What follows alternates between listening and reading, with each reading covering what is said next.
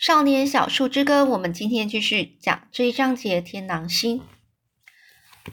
我把这件事告诉了爷爷奶奶，还有柳树约翰。我告诉他们，我实在不明白自己做了什么事，让这个胖老师和牧师气成那模样。我告诉他们，我本来要向牧师认错的，可是他说我不懂什么叫忏悔，因为我天性邪恶。我告诉爷爷，我实实在是不知道该怎么办才好。我告诉他，我好想回家。那是我第一次回望着这个天狼星就睡着了。当维尔伯摇醒我的时候，我正蜷曲的睡在窗下。他说，他晚餐时早点离席好，离席好回来来探望我。也就是说，他晚餐的时候呢，就早一点呢吃完，然后赶快来就是看这个小树儿。威尔伯说：“等他长大，离开了这个鬼地方，开始动手抢银行和孤儿院时，他一定第一个回来把这牧师给杀掉。”他说：“他不在乎会不会下地狱，就跟我一样。每天傍晚，当这个天狼星升起的时候，我都会告诉爷爷奶奶还有柳树约翰，我想要回家。我不愿意看他们传递给我的讯的讯息，也不愿意听他们的声音。”我只告诉他们，我好想回家。天狼星的光芒由赤红转变成银白，然后又回到红色。鞭打事件后的第三个晚上，天狼星被厚厚的云层给遮住了，然后突然吹起了狂风，把灯呢、灯柱都吹倒了。整个孤儿院陷入一片黑暗。我知道爷爷奶奶听到了我的呼唤了。我开始期望他们来接我。冬天来了，每到深夜，刺骨的寒风便呼呼的在窗外哭嚎哭嚎着。有些人是很讨厌这种声音，不过我却很喜欢。现在只要是户外我户外活动的时间，我都会坐在那棵大橡树底下，因为大橡树就快要睡着了。但是他说，为了我，他会再撑一阵子。他说起话来变得十分迟缓，而且低沉。有一天晚上，就在我们要回屋子里的时的时候呢，我想我看见了爷爷，一个高大的男人，戴着一顶黑帽，远远从大街上走过来。我冲到这个栏杆，这个铁栏杆旁，喊着“爷爷，爷爷”，但是他没有回头。我沿着栏杆朝他的方向跑过去，但是他已经消失了。我使尽全身的力量。去喊着：“爷爷，是我啊，我是小树儿。”但是他根本没听见，早就走远了。白发女士告诉我们大家，耶诞节即将来临，每个人都应该很高兴的唱着歌来迎接他。维尔伯说，他们在礼拜堂里唱尽了所有的歌。他说，他们都会把歌学会。那些得宠的孩子，就像是一只只披着白床单的鸡呢，围在这个。牧师旁边去充当这个和音，也就是说呢，他是这个维尔伯呢，他是想象呢这些这些呃，就是很乖的孩子呢，就好像披着白色的床，这个白色的那个那个这个这个被子呢，被单哦，然后呢是就像一个白色的鸡一样哦，围在这牧师旁边，当这个牧师的和音哦，帮他合音。我在寝室里就可以听到。他们那他们那些小朋友的歌声。白发女士还说，圣诞老公公就要来了。维尔伯则告诉我，这个女士呢，她说的根本就是一堆屎哦，就说她对她对她说的话不以为然哦。有两个男人呢，送给孤儿院一棵树，他们西装笔挺的，活生生的一副呃政客的模样。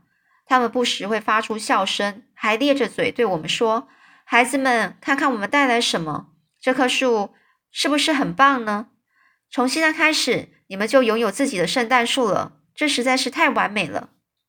这白白发女士呢，附和道，附和着说：“这实在是太棒了。”而她呢，这个女士呢，还要所有的孩子跟着她说同样的话，要向那两个政客说谢谢。大家都乖乖的听着白发女士的话，不过我没有。那些政客根本没有理由把那棵树给砍下来，它本来就是一棵充满生气的熊松树。不过现在却奄奄奄奄一息的站在这个大厅里，慢慢的死去。两个政客抬起手看看表，然后告诉我们，他们没法子久留。不过他们希望每一个人都很快乐。他们还要大家是用红色纸剪一些花儿放在那棵树上。所有的孩子呢都照着做，除了我和维尔伯。政客离开时还在门外大喊：“圣诞快乐啊！”我们围着圣诞树站在那里看了好一阵子。白发女士说：“明天就是圣诞夜了。”圣诞老公公会在中午的时候带礼物来看我们。维尔伯接口说：“圣诞老人还圣诞还圣诞夜出来送礼物，不是太辛苦了吗？”这白发女士皱了皱眉头，很不高兴地说：“又是你，维尔伯！每年你都要说这些刻毒的话。你很清楚，圣诞老人得忙着去很多地方送礼。你也知道，其实他和他的助手大可在圣诞夜留在家里陪伴家人。”所以你实在应该要感激他能够在这里为大家带来真正的圣诞气息啊！无论这个圣诞老圣诞老人呢，他是在什么时候来的，就他认为呢，不管是圣诞老人是什么时候来的，你都要去，呃，就是感激这个圣诞老公公哦。这维尔伯则回敬他一句说：“狗屎！”也就他就是很讨厌这个这个白发女士啦哦。果然呢，这第二天早中中午呢，有四到五辆车开进了孤儿院，一群老男男女女呢是拎着大包小包的东西从这个车子里钻出来，他们头上呢戴着顶可爱的小帽，有些人手里还拿着铃铛，他们一边摇着铃，一边不断的呼欢呼着说：“圣诞快乐，圣诞快乐！”那些男女啊自称自己是圣诞老人的助手，圣诞老人呢最后一个才出现，他穿了一身红。衣服底下还塞了枕头当假肚子，他的胡子不像威恩先生的一样是真的，而是在下巴吸了一一揪毛，僵硬的整个垂在那里。这个人讲话的时候，他把胡子甚至都不会跟着嘴型一起动，他一直翻来翻去的喊着呵呵呵呵呵呵。白发女士说：“我们大家都应该表现出快乐的样子，然后回答他们圣诞快乐。”所有的孩子都依照他的话去做了。一位女士呢，给我一颗橘子，我跟她道了谢。她一直站在我身旁，对我说：“难道你不想马上尝尝那个橘子吗？”我听了她的话，在她的注视下，把这个橘子给吃了。这橘子很甜，我又跟她说谢谢。我告诉她橘子的味道很好。她问我是不是还想再吃一颗呢？我说是的。于是呢，这位女士呢，她转身跑到别的地方去拿，但是却再也没有出现在我身边。威尔伯得到一颗苹果，那颗苹果比每比每次魏恩先生忘在忘记在口袋里的那颗苹果呢要小上一号。我很后悔，要不是那位女士一直怂恿着我把这个橘子给吃完，我一定会留一些橘子和这个维尔伯交换点苹果来吃。我比较喜欢吃苹果。女士们开始摇着铃喊着说。圣诞老公公要发礼物喽！大家快围成一个圈圆圈。圣诞老公公有礼物要送给你们哦！所有的孩子呢，争先恐后的整个围成了一个圆圈。当圣诞老公公叫到你的名字，你就得跑到他的面前接过礼物，并且站在他面前，让他拍拍你的头，摸摸你的头发，然后你要跟他说谢谢。这时候呢，站在你身后的一位女士就会说：“打开礼物啊！你难道不想看看里面是什么吗？”就在这混乱的状况状态下呢，礼物一样样送了出去。那些女士就像疯子一样跑来跑去，指使东指使西的。我也得到了一份礼物，我向圣诞老公公说声谢谢。他摸摸我的头，然后呵呵。一位女士开始朝我吼着，要我打开礼物。我在她的叫骂声中试着把礼物给拆开，最后我呢费了好大的力气才把它的包装给撕掉。里头呢是画着动物图案的纸盒。维尔伯说，那头动物是狮子。他还告诉我，那个盒子上面有个洞，拉一拉，穿过那一个洞的绳子，盒子就会发出这个狮子的吼声。可是那条绳子早就断了。但是我很想想办法，想要修好它。我把另外一条绳子和原来的绳子绑在一起。不过，它们形成的结却没法穿过盒子上的洞，所以狮子呢只能短短的吼了这么一声。我跟威尔伯说，我倒觉得那狮子吼的有点像青蛙叫。威尔伯得到了一把漏水的枪，那把水枪只能喷出微弱的水柱。威尔伯说，他尿尿都比那水枪喷得远。我告诉他，如果有香枫树的话，我们一定可以把漏水地方给粘好。但是我不知道这附近哪里有香枫树。有一位女士开始分发手手杖糖给我们，我拿到了一块。下回碰见她的时候，她又给我给了我一块，我就把多的那一块给维尔伯一起分着吃。圣诞老人呢开始喊再见了，小朋友们，我们明年再见喽！祝你们圣诞快乐！所有的男男女女也跟着他一起喊，到处都是吵杂的铃声。那群。这个吵嚷的人们呢，蜂拥的就走到了门口，上了车，扬长而去，扬长而去就就离开了。突然间，一切都安静下来。我和威尔伯躺在床上，坐，呃，倚着床，哦，就是靠着床，然后坐在这个地地板上。那维尔伯说，那些男女啊，是从城里的一个团体和一个乡间俱乐部找来的。他们每年呢，圣诞节都会来，因为这样的善举呀。就是这个善良的举动呢，这种这种呃看起来哈是很很让人家觉得很善良的哦，可以让他们呢陶醉在这个熏熏然的快乐中。也就是说，他们这样的一个善良的举动啊的的这种活动啊，可以让他们觉得快乐。威尔伯告诉我们，我呢就是他已经为了这件事倒足了胃口。就说威尔伯呢认为呢这件这个这这个圣诞这他们来送礼这件事情啊，他觉得真的是太，他觉得非常的不喜欢哦。威尔伯还说他离开孤儿院，他绝不去理会什么圣诞节之类的东西，或是圣诞节之类的的事情啊。等这个暮色开始昏暗的时候，孩子们都被带去礼拜堂参加了耶诞晚上晚祷哦，就是睡前的祷告。我一个人是留在寝室，天呢越来越黑了。他们的歌声从礼拜堂传了过来。我站在窗口往外看，天空十分的清朗，寒风也止歇了。我听见他们唱着一首关于星星的歌，但我听得很清楚，歌中的星星并不是天狼星。窗外明亮的天狼星正缓缓的，就是慢慢的爬上天空。他们唱了有好长的一段时间。我看着这个天狼星升上了半空中，我告诉爷爷奶奶还有柳树约翰，我好想回家。耶诞节那天，我们享受了一顿耶诞大餐，每个人都分到一只鸡腿，还有一根鸡脖子或是鸡枕。维尔伯说这是老套了，他告诉我，他认为那些人养了一种特别的鸡，那些鸡身上只有腿、脖子和胃。我很喜欢鸡的味道，我把它们吃个精光。吃过饭后是自由时间，每个人都可以做一自己喜欢做的事情。外头很冷，所以大家都留在屋子里，但是只有我例外。我一个人穿过院子，带着我的礼物，坐在这个橡树下。我在那里坐了好久。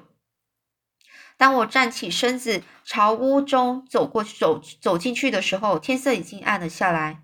突然间，我呆站在原地，我不敢相信自己的眼睛，因为我看见爷爷了。他离开了办公室，朝我这里走来。我丢下纸盒，发狂似的奔向他。爷爷跪在地上，伸出手臂，我们紧紧的抱在一块儿，什么话也都没有说。天黑了，我看不见爷爷帽子后的脸。他说他是来探望我的，但是他现在必须离开了。他告诉我，奶奶并没有跟他一起来。我的心里难过极了，因为我是多么的想跟爷爷回家。但是我又怕这会替他惹上麻烦，所以我一句话也没有说。我陪他走到铁门口，爷爷抱抱我，然后就走了。他沿着街慢慢的离开了。我站在那里，望着他的背影消失在黑黑暗中。突然间呢，我想起爷爷一定是找不到公车站在哪里，于是呢，我跟了过去。虽然我也不知道公车站在哪里，不过我想我也许帮得上忙。我跟在爷爷的后面，顺着大街走，一直走到街口。爷爷穿过马路，走到车站后面，停下脚步。一盏路灯从他头顶上投射下来。我在街角徘徊着，因为是耶诞节，所以街上空荡荡的，看不见人影，安静极了。我站在那里想了一会儿，然后喊着：“爷爷，我想我可以帮你看一下巴士的号码牌。”爷爷一点也都没有吃惊的样子，他朝我挥了挥手，我赶紧跑过来，我们就站在公车站后面等着。但是我一点也看不懂巴士的号码上写些什么。过了一会儿呢，一个嗓门很大的司机走过来，告诉爷爷他的巴士停在哪里。我和爷爷走到巴士旁，车门已经打开了。我们两人呢，停下来站在那里。爷爷抬起头望着远方，我伸出手拉拉他的裤子。这一次，我不像在妈妈的丧礼结束后那样紧紧抱着他的腿，我只是轻轻的拉了他，拉拉了拉他的裤子。爷爷低下头，我说着。爷爷，我想跟你一起回家。爷爷凝视着我好久，就是凝视，就是看着我很久。他弯下腰，用手抓住了我，把我送上巴士最上层的台阶。然后他也跟着跳上车子，然后掏出了皮夹。他说：“他爷爷就跟这个司机说，我要帮自己和我的孩子付车钱。”这个声音呐，响亮极了。巴士司机抬头看了看，这回他可没有笑出来。我和爷爷坐在这后段车厢，我真希望司机赶快关上门，把车开走。等了好久，他终于顺了我的意，车子缓缓地向前移动，把车站给抛在后面。爷爷伸出手环抱着我，把我抱在他的大腿上。我靠近他的胸膛，但没有睡着。车窗上结了一层白蒙蒙的霜。车厢里非常冷，但是我一点也不在乎。我和爷爷终于要回家了。群山在我的眼底拔高，灿烂的朝阳要上山，要上山巅。哦，这边是一些诗哦，还有一垄一垄的白雾在它膝头围绕。漫不经心的风儿掠过了树梢，高山顺着南碧蓝的天空伸了一个老大的懒腰。望着这涌动的云，如千堆雪般的从山后升起，在树林和灌木丛间留下如耳语般的叹息，请听生命的呢喃在山谷的子宫中回响着。我静心，静下心来感受大地温软的怀抱，这大地香甜的气息，还有雷声和呐喊声交织而成的生命旋律。强壮的脉搏在伸长于大地的这血管中跳动着，纠结的树根从这儿吸吮活力的琼浆，琼浆哦，就是浆是那种，嗯，就是豆浆的浆哦，就是无，呃，就吸吮的这这个非常，呃，有点像牛奶的感觉哦。大地之母胸脯涌出的乳汁汇集成溪流，涓涓的。抚育着，哦，他亲爱的孩子，溪水哼唱着玲珑的曲调，那是大地之母用灵魂唱出的生命之歌。我和爷爷就要回家了，好，所以这是天狼星哦。这一章节终于讲完了，那接下来呢，我们下次呢再继续说回家这一章节。好，今天就先这样喽。